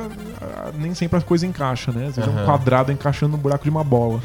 Mas tudo bem. Ok. É, como a gente, a gente concluiu que a jogabilidade é a coisa mais importante, Aham. o- o- e o Shenmue consegue lidar com a, com a narração através da jogabilidade, Entendi. pra mim é provavelmente meu jogo favorito. Sim. E eu tenho toda uma relação Pessoal. pessoal com ele. né? Sim.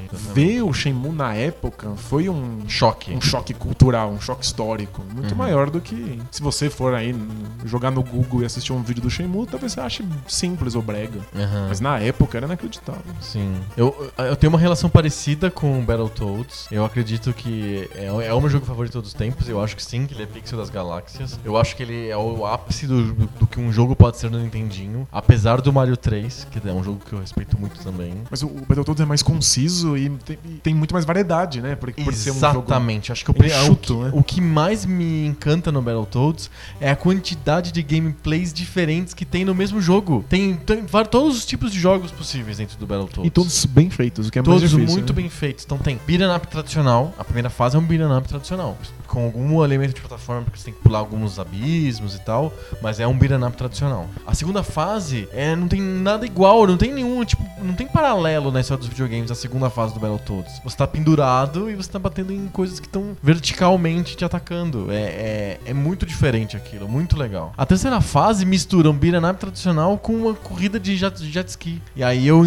é Jet ski voador, né? Uhum. O problema tá justamente na dificuldade extrema dessa corrida de jet ski. Até então, o jogo tinha uma dificuldade alta, mas Compreensível. compreensível. É, aceitável, é. aceitável. A primeira fase de beat'em up até que não era tão difícil. A segunda fase do, do- da, da- da descida vertical, ela é, é complicada, mas não é tão impossível. Agora, a corrida de jet ski é muito difícil. Você tem que ter uma, uma, uma capacidade de memorização dos obstáculos absurda. assim. É, é é um conjunto de memorização sobre-humana com Aham. reflexos, reflexos robóticos. né? Aí você passa dessa fase, você tem uma fase de plataforma que é a, a fase no gelo, que pouca gente viu. É verdade. Muita gente parou no. No terceira fase, na fase do jet ski. A fase do surf é difícil porque tem uma, é uma parte que você surfa num, num, num riozinho, numa cachoeira. É chato pra caramba de, de passar aquilo. E aí você tem que matar um ratão. Tem um, é o primeiro chefe forte de fase. Porque a primeira fase tem um chefe que você tem uma luta muito inovadora, que é uma luta, eu chamo de luta em segunda pessoa. É porque é a primeira pessoa do vilão, né? Do vilão, não, não pessoa da, da gente, né? Então não é nem primeira pessoa, nem terceira pessoa, é luta em segunda pessoa. Eu não me lembro. Tem uma fase parecida do Tur Turtles in Time, que você tem que lutar contra o Demolidor e você tá vendo a visão do Demolidor, mais ou menos. Legal. A que você tem que bater nos ninjas e pegar os ninjas do Foot Clan lá, os robôs, os Foot Soldiers e arremessar no Demolidor, que é a tua visão. É uma fase legal, assim. Mas no Battletoads é a primeira vez que eu me. E é mais marcante que você tá vendo o- a, luta do ponto de vista do vilão. É, aí na fase do surf tem um vilão grandão que você tem que bater. É o primeiro chefe de fase mesmo, assim. E aí tem, aí tem fase de labirinto, tem fase de. A fase da cobrinha, que é mais ou menos um puzzle. É como se fosse um puzzle. Você tem que seguir a cobra, você tem que saber onde pular e tal. É um jogo muito completo. É um jogo muito completo, tem muito gameplay, isso é muito fascinante, com direção de arte que faz, faz sentido. Ah, é uma ápice do, do Nintendinho, não tem como ser melhor do Nintendinho em termos de som e gráfico. Ah, e música muito boa, então junto a tudo isso você tem um conjunto muito fascinante. Sem dúvida. Mas você consegue passar pela barreira da frustração? A maioria das pessoas não. Eu consigo passar, é, eu ra- jogo razoavelmente bem Battletoads, mas eu en- entendo que é realmente muito frustrante. Muito frustrante porque a dificuldade é muito alta. Hoje você consegue jogar legal Battletoads em emulador com save state. Aí você É salva, salva, salva, salva, salva, salva, carrega, carrega, salva, salva, Aí você consegue ver tudo numa boa. Você consegue jogar, mas você tem que ficar salvando e trapaceando o jogo o tempo inteiro.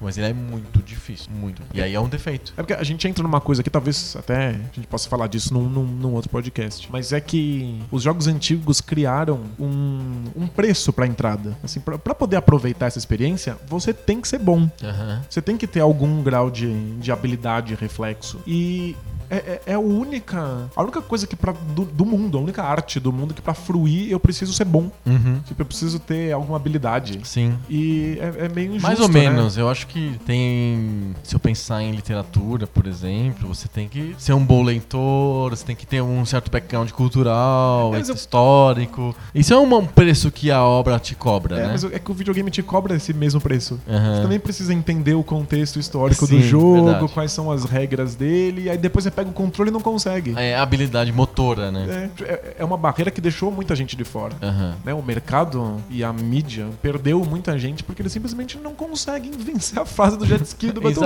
Battletoads. Battletoads, é. Essas são as três, eu chamo de as três fases mais famosas da história do videogame e as oito fases menos vistas da história do Pois videogame, é. que são as que vêm depois. E, embora a gente reclame um pouco porque os jogos atuais São não fáceis. são fáceis demais, alguns nem têm dificuldade mesmo, assim, alguns não propõem obstáculos. Aham. Simplesmente propõem uma experiência, Experiência. com começo, meio e fim. É, se por um lado eles, ele- eles são esquisitos pra gente que cresceu com videogame velho, por outro eles permitem que mais gente jogue. Uhum. Né, São mais democráticos. São, a, a mãe do Shigeru Miyamoto consegue jogar. Ele já falou isso, assim, eu posso botar minha mãe pra jogar, porque agora tem tutorial. Exatamente. Muito bom. Chegamos numa conclusão então. Chegamos, acho que deu não só pra gente tornar mais claro pra nós mesmos, mas também pros leitores perceberem Quais são os nossos é, critérios? o que, que a gente tá escolhendo quando a gente chama um jogo de, de Pixel das Galáxias. E é, quando, a gente, quando a gente bolou o- esse tema do podcast de hoje, a gente tinha uma dúvida entre será que é a anatomia do pixel, dos pixels da galáxia? Ou será que é que faz um jogo bom ser bom? Eu acho que a gente conseguiu cumprir esses dois, esses dois quesitos, esses dois nomes possíveis, né? É, os pixels da galáxia são jogos que são melhores do que os bons só, mas de alguma maneira a gente já respondeu. O que faz um jogo ser bom? É um gameplay decente, Sim. com uma jogabilidade. É que tem vários jogos bons que a gente não botou no Pixel das- das Galáxias. Mas Exato, mas são bons. São, Eles certeza. cumprem de uma maneira legal tudo isso que a gente falou. É isso. Um dia a gente faz o, o episódio inverso. O, o que faz um jogo ser ruim? É, Pra dar um prêmio pra, pra jogo merda. o jogo merda, o merda das galáxias. Pro, pro ET do Atari. Muito bom. Vamos pro debate de bolso? Vamos lá? Debate de bolso.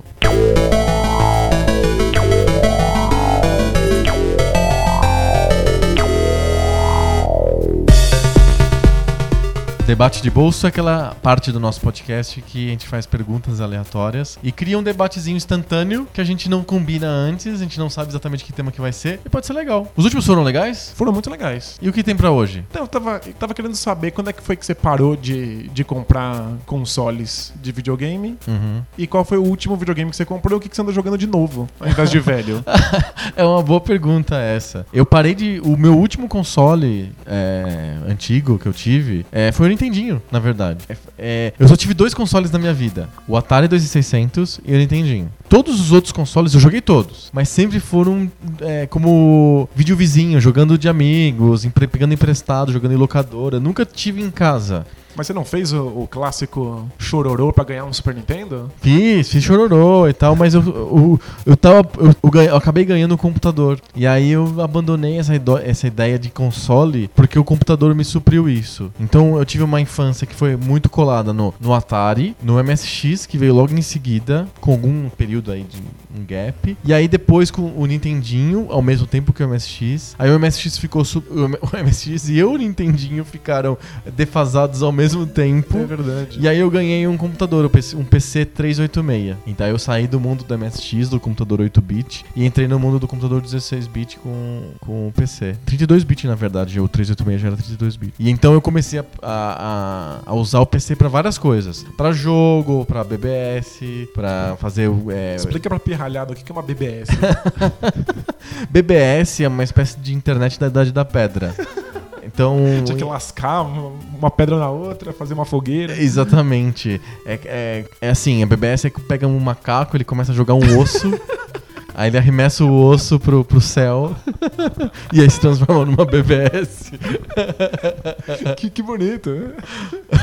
Não, na verdade uma BBS é um sistema em que você conecta um computador a outro através de ligação telefônica. Então você, na verdade, está fazendo uma ligação para outro computador. Aí o outro computador vai te atender e você não tá ligado numa rede, na rede mundial de computadores. Você tá ligado em outro computador só. É uma rede um para um, assim. Você tem que telefonar pra cada um dos sites que você quer visitar. É, é como se fosse isso. Imagina você quer acessar o UOL. Aí você telefona pro UOL e acessa. Aí você desliga. Quero ver agora o Bola Presa. Aí eu ligo pro Bola Presa e pego os, pego os conteúdos. E, e, e se tá ocupado a linha? Dá muito ocupado. Aí você fala. É verdade! Os BBS ficam ocupadas, então as melhores BBS que tinham eram BBS que tinham várias linhas telefônicas pra poder atender várias pessoas Você, ao tipo, mesmo tempo. tipo pizzaria, assim? Quando. Tipo pizzaria. Tipo, você você liga e tá ocupado, você liga pro outro número. Outro número. Que vergonha. É, não, BBS é isso. BBS é isso. E aí você, eu tinha, uma- eu tive uma BBS que funcionava só de madrugada, porque era o pulso único. Ah, entendi. Então eu ligava de madrugada, era pulso único pras pessoas que me ligavam, e pra mim era pra não ficar ocupado o meu telefone de casa, porque eu não tinha um telefone só pra BBS. Eu- E o telefone custava milhões de cruzeiros. Cruzeiro. é.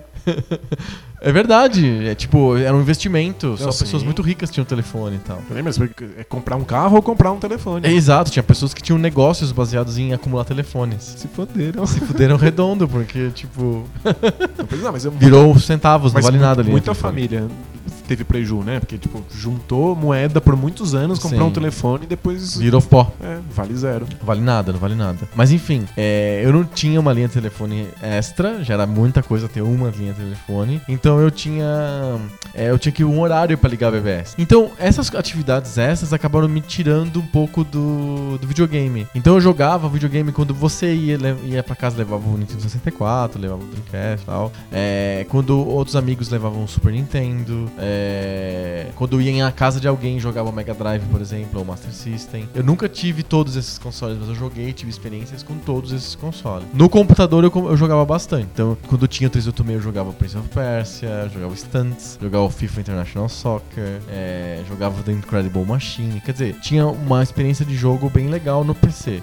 E esse PC eu acabei carregando ele por muito tempo. Eu fui troquei a placa-mãe dele para um 486, aí depois eu troquei a placa-mãe dele de novo para um Pentium 66. Aí eu comprei o kit multimídia lá com o meu primeiro salário. Aí eu veio o Full história. Throttle, veio um monte de jogo, veio... Lembra, tinha uns jogos chamados Descent, Heretic, eram tipo todos first person shooters. E eu tive uma experiência de jogo bem intensa no PC por muito tempo. E foi numa fase em que as pessoas em geral estavam jogando muito mais no PC. Quando eu comecei, os jogos de PC eram meio fora do mainstream. Quando pas- passou uns anos, quando eu tinha um CD, O PC popularizou. popularizou muito. Então, o- até falei uma besteira no, no- no episódio passado que o Tomb Raider era um jogo de PC. Na verdade, ele, era- ele nasceu como um jogo de PC, de Saturn e de PlayStation.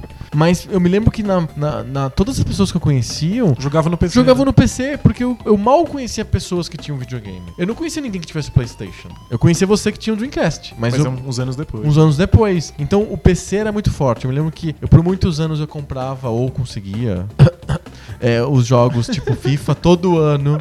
Então todo ano tinha um FIFA novo. é, Eu comprei o Red Alert, comprei o The Dig, comprei É o, foi- o- o Day of the Tentacle. É porque teve a popularização dos computadores pras famílias, né? As famílias Sim. começaram a comprar pra usar e aí as Exatamente. pessoas começaram a jogar mais. E eu me lembro de um momento que você participou de, da minha história de, video, de computadores. Que eu tinha lá o, o, 4, o Pentium 66. Eu já tava ficando bem ruimzão pra, usar, pra, pra jogar StarCraft, por exemplo. Que era uma coisa que eu gostava muito. Ou Comandos. Sim. Que era um co- eu gostava muito e o computador tava começando a ficar meio capenga. Aí, aí eu, eu entrei em outra empresa e aí eu, eu pedi demissão da primeira empresa, mas eu fiz um acordo pra eles me mandarem embora. E aí eles me pagaram, eu, eles me pagaram é, o indenização fundo e o fundo eu pude resgatar o fundo de garantia. E aí eu, eu com o fundo de garantia eu comprei um computador e você participou até, estava meio junto nesses Eu lembro. dias. Eu comprei um computador já montado numa dessas lojas tipo americanas, coisa desse tipo, que no final das contas ficou virou um, era, era muito ruim assim, não- era um computador de qualidade bem baixa. Era melhor nos meus computadores que eram montados, que eu pegava a peça ali, aqui montava, esse computador já pronto, ele era meio mais ou menos assim. Mas deu pra jogar. Deu pra jogar. E eu continuei jogando com ele por bastante tempo,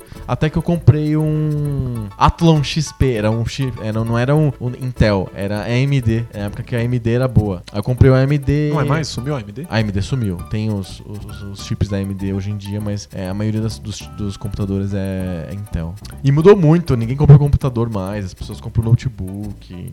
É. É, mudou bastante, assim, o, modelo. Mas eu continuei jogando no computador por muito tempo. E aí eu acho que, sei lá, eu fiquei velho, não sei o que aconteceu, eu parei de jogar no, no computador. Foi de repente? Foi meio de repente. E meio coincidente com a internet. A internet sempre foi importante quando eu ainda tava jogando. De repente a internet começou a comer esse espaço comer.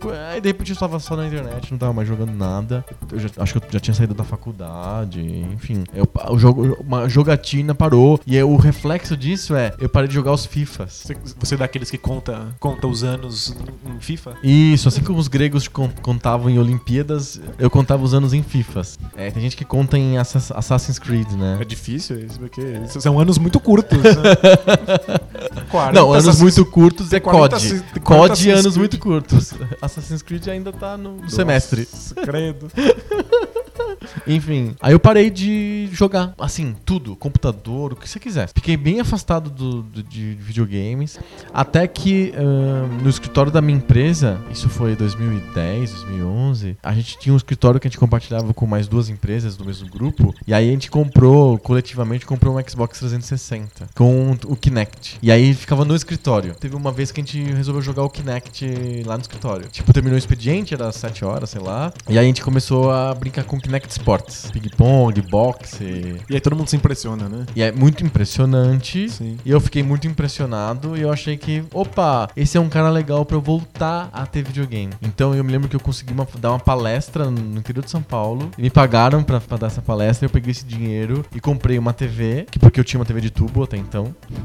É, comprei uma TV é, Full HD moderna e comprei um Xbox 360. Olha só. E aí eu, muito ingenuamente, comprei o Xbox 360 com Kinect e sem HD. Olha, olha a besteira. É aquele bundle que vem com Kinect sem HD. Você nunca usou o Kinect e sentiu uma falta desgraçada do HD. Sim, aí o que, que eu fazia? Eu achava que eu ia jogar jogos de Kinect. E aí, tipo, eu comprei o Kinect Sports, eu comprei o merda do Kinect Sports segunda temporada, que é muito ruim. É, o Kinect Sports é legal, mas a segunda temporada é péssimo.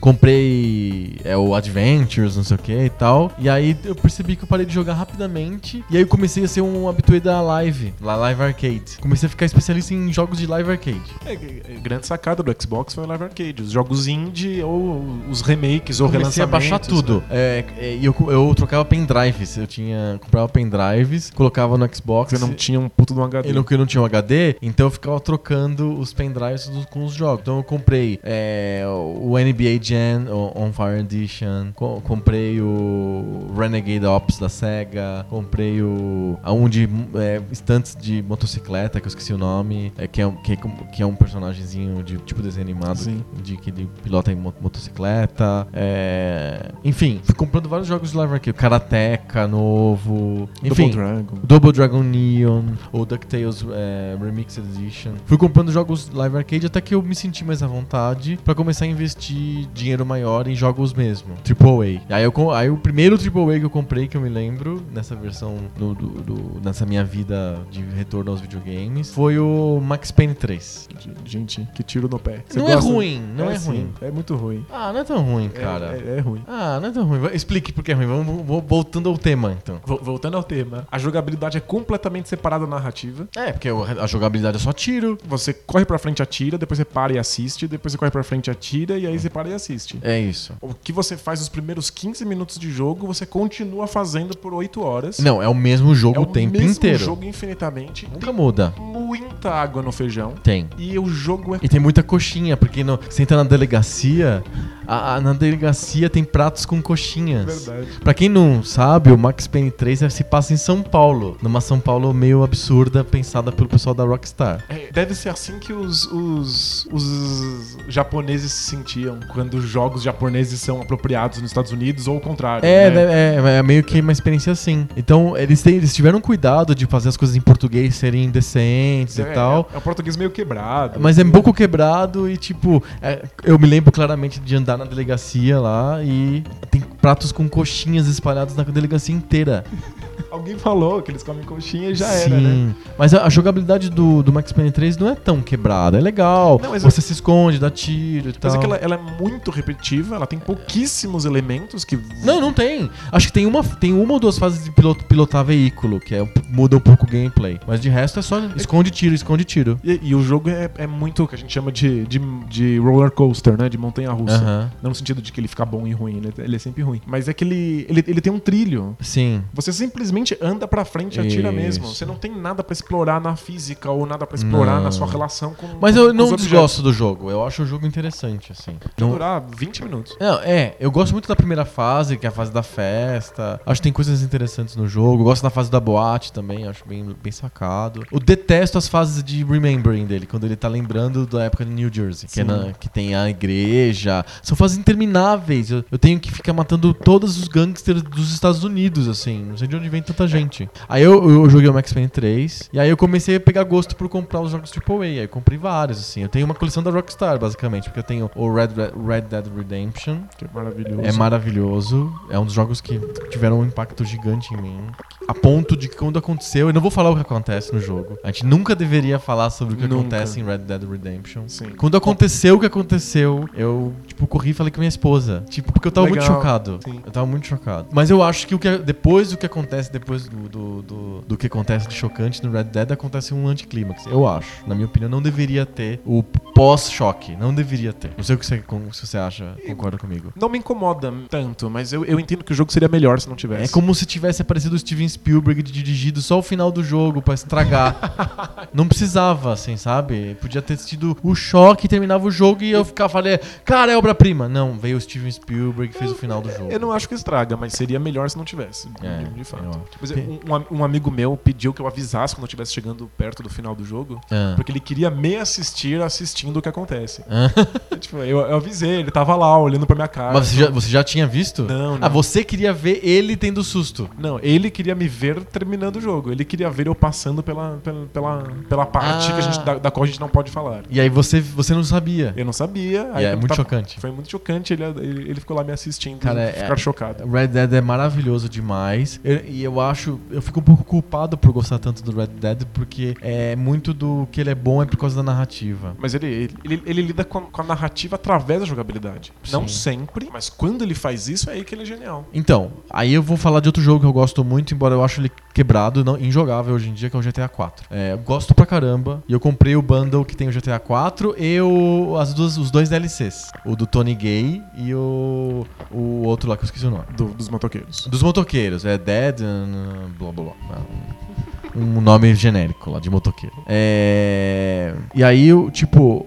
O Red Dead, é, ele já tem uma jo- jogabilidade de tiro, de esconder e das fases que é bem fluida, já é bem boa. O GTA 4 não, é quebrado pra jogar. Pra você atirar, é pra você é, fazer as missões de ação, ele é virtualmente quebrado. Ele é ruim de, de jogar e atirar e, e fazer a- a- a- o que você precisa. Ele é gostoso de dirigir, você dirige legal na, na cidade. Eu gosto de Liberty City, talvez mais do que eu gosto de Los Santos, mas eu, eu acho a, a parte de ação, de tiro quebrada, tanto que eu não terminei o GTA 4. Eu larguei. Mas ó, usando as nossas regrinhas pro, Pra pro jogo velho jogo- pra falar dos jogos novos. É, mas o GTA 4 dá pra dizer que é um jogo velho. É, Ele é é. do começo do, do- do- da, da, da, da- geração do 360 e do Play 3. E é isso, ele precisa ser julgado dentro do- dos jogos que estavam na época. Aham. É, hoje em dia ele tem, ele tem uma física muito inconsistente. É. É, é super difícil de, de interagir com o cenário, Mas você o Red tromba Dead, coisas. ele não é de tão posterior ao GTA 4, ele resolve tudo isso. Pois é. Não é perfeito, tem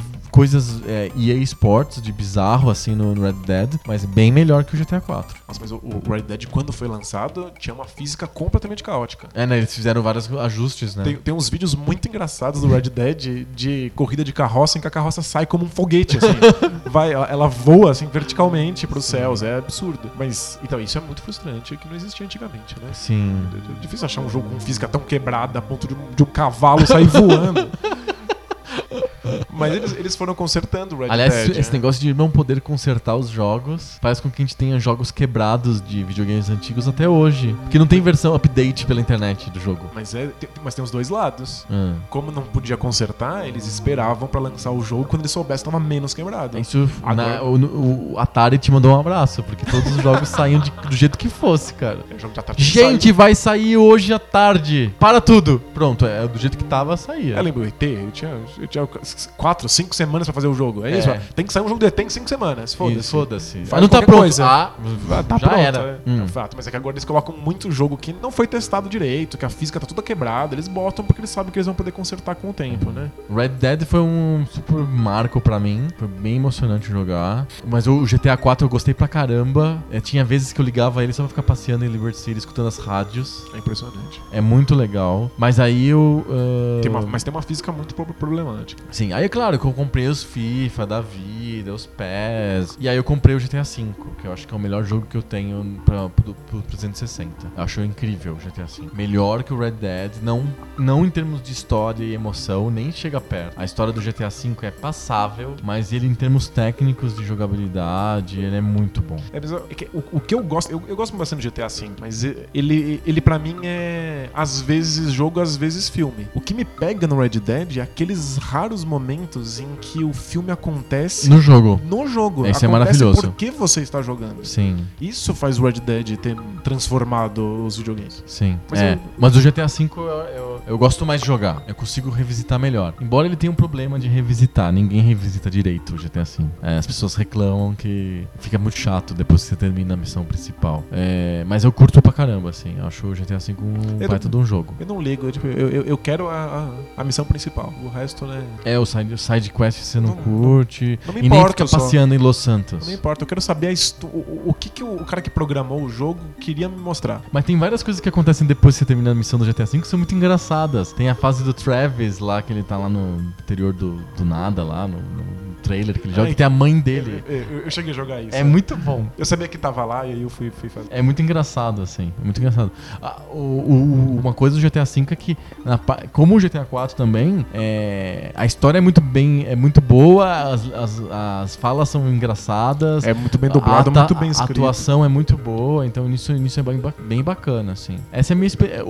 Depois do GTA V, acho que eu não comprei nenhum jogo, assim. Meio que abandonei lá o Xbox 360. Não comprei nenhum videogame da geração atual, nem o PS4, nem o, o- o Xbox One. Tem vezes que eu tenho. É muito difícil de admitir isso gravando, assim, mas às vezes eu tenho um comichão e acho que poderia ser legal comprar o Wii U. Ah, não, não, não. Vou embora disso aqui. Vou ter que arrumar outro parceiro de podcast. Não, é porque eu vejo e tem o Mario, não sei que versão, tem o F0, vai- não sei se tem o F0, tem o Mario Kart. É, é sempre assim, né? Eu quero ver as Tem, coisas tem velhas. lá os sete jogos da Nintendo, você quer ver eles- os mesmos jogos sendo feitos de novo. É, exato, eu queria assim, É. Mario 8, Mario 7, Mario 9, Mario 10, 11. Joga emulador. Então, aí eu abandonei o Xbox 360 de alguma maneira. Ah, outro jogo que eu joguei no Xbox 360 foi o Tomb Raider. O Tomb Raider novo. O novo. É legal, assim, só. Não é incrível. É só ok. E aí o. o- abandonei de, de vez o, o 360 e montei o videogame retrô com o Raspberry Pi. E eu tô na segunda geração já do videogame retrô. Tem o videogame retrô com o Raspberry Pi 1, que ele é bom pra alguns consoles. E aí tem o, o novo retro game, retro console, com o Raspberry Pi 2, que ele é bem poderoso, então ele tem arcade, roda super bem. Conta aqui que é um PlayStation. Raspberry Pi pra... O Raspberry Pi é uma plaquinha do tamanho de um cartão de crédito, que é um computador. Então ele tem um, ele tem um processador igual de celular, mais ou menos, uma, uma porta HDMI e uma entrada USB. Só você- isso? É quatro entradas USB, só isso. Aí você pluga o HDMI na TV, o USB você põe lá um HD externo, um, um modem o- e o controle, o, o joystick, né? E aí você liga na TV, ele é um computadorzinho. Aí o HD dele é um SD card, igual um micro SD, igual de celular. Aí você bota uma imagem lá Que e você- console que você consegue jogar nele? eu consigo jogar, cara, Atari 2600, o Nintendinho, o Master System, o Mega Drive,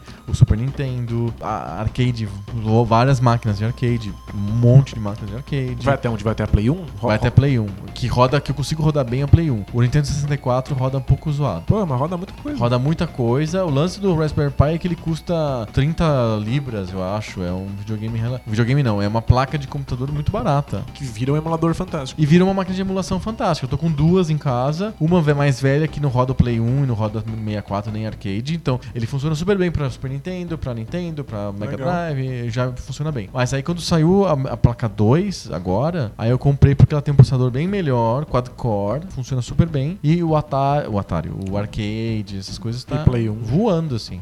Muito Tá louco. animal. Eu jogo Marvel vs Capcom alucinadamente no meu retro console é, com o controle do PlayStation 3, o DualShock 3. Com Ah, pro- vários, pro- é. vários problemas de Bluetooth, me dá uma raiva incrível, mas quando pega eu jogo e é muito legal. Eu me divirto muito mais no Um dia a retro gente tem que console do que no 360. Imagino que sim. No Mac, eu jogo muito é, os emuladores lá no. no chama, é um, tem dois aplicativos que eu gosto muito, chama Boxer, que é um é, emulador de DOS, eu jogo jogos antigos de PC.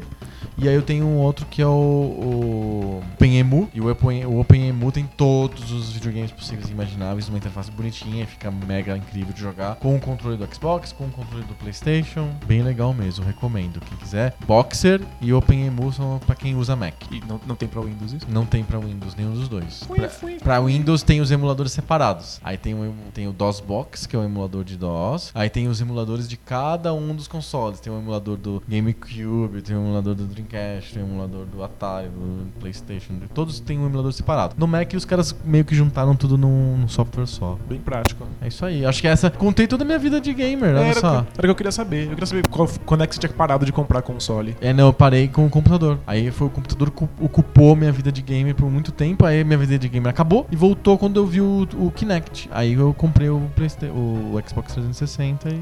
Reclamando do Kinect. Não adianta nada botar uma tecnologia nova e ficar usando jogabilidade velha. É, mais ou menos isso, sim. O problema do Kinect é acho que nem sempre eu tô afim de ficar pulando na frente do computador. Eu não- eu não quero ficar pulando quando isso não me adiciona nada. Não me É. traz nada de novo. Exato. é. E eu também não, nem sempre tô afim daquele jogo meio de, de festa, assim, sabe? Porque o Kinect, na verdade, é, é pra jogo de festa. É, ele- Se eu quero ter uma experiência mais moderna de jogo, com história, blá blá blá, não é no Kinect. É, se esperava que alguma coisa fosse feita no Kinect, mas. Mas não rolou. E nem no Kinect novo, no Kinect 2 do Xbox One, que é, ele é Mas bem é- mais avançado. É, é- tipo, é do, do capeta, assim, muito incrível como ele detecta, mas não, não tem uso pra jogo. Mas é ca- cagada da Microsoft. Nunca vai ter uso pra jogo a não ser que ele seja obrigatório. Uhum. Que ele venha com todo o console. Porque se eu sou um, um- um game designer, se eu tenho um estúdio que desenvolve jogos, eu, por que, que eu vou fazer um jogo que tem menos base instalada? Uhum. Por que, que eu vou fazer um jogo pra Kinect sendo que tem menos gente que tem Kinect do que gente que não tem? Sim. Então não vale a pena você ficar inovando, criar uma nova jogabilidade, É, criar uma experiência nova. Ou todos os, os Xbox One vêm com Kinect, ou nem faz essa merda. Não, e- e- a Microsoft bolou o Xbox One pra ter o Kinect obrigatório. É, mas o pessoal era, era 100 dólares mais caro do que o PlayStation 4. O,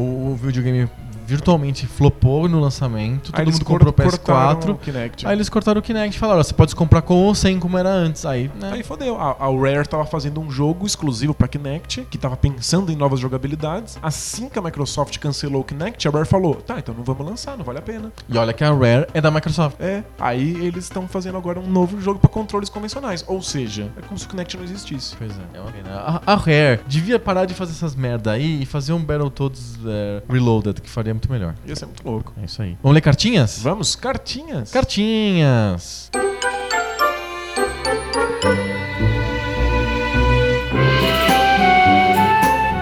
Cartinhas. Cartinhas. Olha só que alegria, a gente tem duas cartinhas pra ler Opa. e as duas vieram não por carta, mas vieram por e-mail, o que é muito bacana. A gente tem uma carta que veio do 007 e, e o que ele fala várias coisas aqui e tal. É, eu vou, eu vou, eu, em vez de eu fazer o meu estilo de, de leitura de carta, que é aquela estilo third person, que, que eu, eu fico traduzindo a carta em tempo real, eu vou ler mesmo, Justo. porque é uma carta um pouco mais longa. Então Vai ele lá. fala assim: Alô, Alô. Gostaria que vocês comentassem uma observação que tive ouvindo o último podcast e comparando com a indústria de games atualmente. No último podcast vocês falaram sobre os resquícios dos arcades nos consoles de mesa, como a pontuação, tempo limite para continuar o jogo. Hoje em dia sinto que os jogos mobile, a nova sensação do mercado, na opinião dele, eles sofrem para se livrar dos resquícios de jogos de console. É verdade. O mais claro é o uso de botões virtuais como se o celular fosse o controle, como no Sonic Mobile. Não que os jogos eh, mobile sejam parecido, parecidos entre si, mas creio que eles sofrem de falta de gameplay existente nos consoles hoje e eh, tentam se diferenciar apenas pela história que passou a ser elemento principal nos games. Entendeu a lógica? Sim, com certeza. Não tem gameplay que nem tem nos consoles no celular. Ele, ele tá Ex- Existe, mas é, é muito raro. muito raro. Eh, tenho a impressão, ele fala, que todos os jogos mobile são iguais e seguem a fórmula dos grandes sucessos mobile, com as pequenas modificações na história, enquanto o ideal para o mobile, o mobile seriam jogos de puro gameplay, para jogatinas rápidas, ou jogos de intensa interação entre os usuários, mas que não dependem muito de tempo. Alguma parecida com alguns browser games. Talvez eu esteja falando groselha, meu último console foi um PlayStation 2. Ele tem uma história parecida com a minha, né? Só que o meu com 360 o dele é 2. Então eu não estou antenado com os últimos games para consoles, mas tenho procurado alguns é, jogos mobile e a minha impressão é que eles ficam sempre aquém do esperado. São frustrantes, em outras palavras, são jogos frustrantes. É normal, né? É, em geral, quando você cria uma nova tecnologia, a jogabilidade ainda se mantém com a tecnologia passada. Aham, Leva um tempo até você explorar as novas possibilidades do que você tá, do que está usando no momento. sei. Então, a maior parte dos jogos de celular ainda tem a mesma jogabilidade dos jogos de console. Mas existem exceções. Existem jogos de celular que pensam o celular. As possibilidades de você lidar com, com o giroscópio, Giroscópio. com visão vertical e às Uhum. vezes horizontal, ou mesmo com a interatividade com outros usuários. Sim. Eu deixo a dica aí, se, se ele tiver interessado, num jogo chamado Monument Valley, Ah, que ganhou um monte de prêmios recentemente e é um jogo pensado para celular. Assim, usa o celular como ferramenta para jogabilidade. E é muito interessante. Legal. Eu, o que eu vejo muito é, é a- o quanto que o- a interface touch interfere na, na- no gameplay. Não nesse jeito tosco de você pensar num controle botão. virtual. É horrível. Isso é ridículo. Isso né? é ridículo. Mas pra vários outros tipos de jogos, como o, por exemplo, o Papers, Please, o inter- a interface touch é, é- é um elemento fundamental é, do gameplay. Sem, sem o touch seria muito diferente, o gameplay seria muito diferente. Sim. Tem um jogo que eu adoro pra celular, que existe também pra Steam, pra, pra iPad, mas ele é um jogo de celular, que é o Super Brothers. Um jogo junguiano. e engraçado que você liga o jogo, aparece o Freud falando com você. Nossa senhora. É, mas ele é. ele- ele- você faz uma, uma jornada do herói, do ponto de vista junguiano, e é Sim. um jogo que lida o tempo inteiro com o toque e com a música. Hum. Ele se diz um álbum jogável. Então ele tá esperando que você esteja com o seu celular, com o fone de ouvido ligado e tocando na tela. Legal. Então é, vai demorar um tempo ainda Uhum. para os celulares se acostumarem e, e os jogos com touch e giroscópio virarem padrão. Sim. Né, muitas vezes agora o que mais tem é jogos tipo de física, Angry Birds ou Cut the Sim. Rope, todos eles são filhinhos bastardos do The Incredible Machine, na De fato. verdade, que usam a interface toque como um facilitador da história, né? Ou os, os Endless Runners, que são jogos é, que É jogos de ação sem botão. sem né? botão. Exatamente. Acho que esse é o ponto, né? Mas é, uma- é, é- é uma tecnologia interessante que vai ser explorada Exatamente. em breve, né? Jogos sociais vão ficar cada vez mais comuns. Sim. E aí ele tem um desafio pra gente. Hum, Eu até pensei em criar uma vinheta nova, que é o tipo. Em, em busca do jogo perdido.